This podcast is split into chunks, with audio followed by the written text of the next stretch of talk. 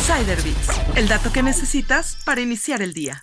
La generación Z creció con Facebook, Instagram y otras plataformas sociales y se han acostumbrado a una conexión instantánea. Pero Kelly Aberman, CEO de la empresa de búsqueda de pareja Tawify, dijo que los altos costos habían incrementado los sentimientos de exclusión, insuficiencia y soledad. Jóvenes de la generación Z dijeron a Business Insider que están poniendo más esfuerzo en amistades y eventos sociales no románticos para combatir la soledad.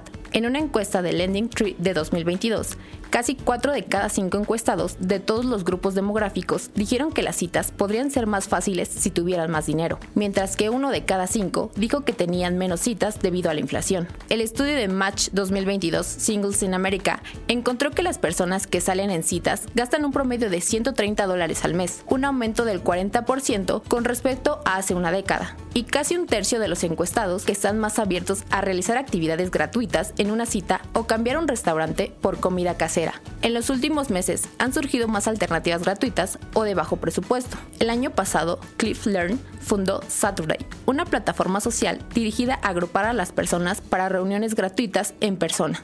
Andrew Young, de 28 años, el Gatsby de Silicon Valley, ha producido más de 100 eventos presenciales, en gran parte para invitados de la generación Z, en varias ciudades. Y también está We Meet in Real Life, que organiza eventos de citas rápidas para personas de 25 a 35 años. Sus eventos generalmente cuestan 25 dólares por persona y muchos participantes dicen que la experiencia es mejor y más barata que en las aplicaciones de citas. Descubre más historias en Business Insider México.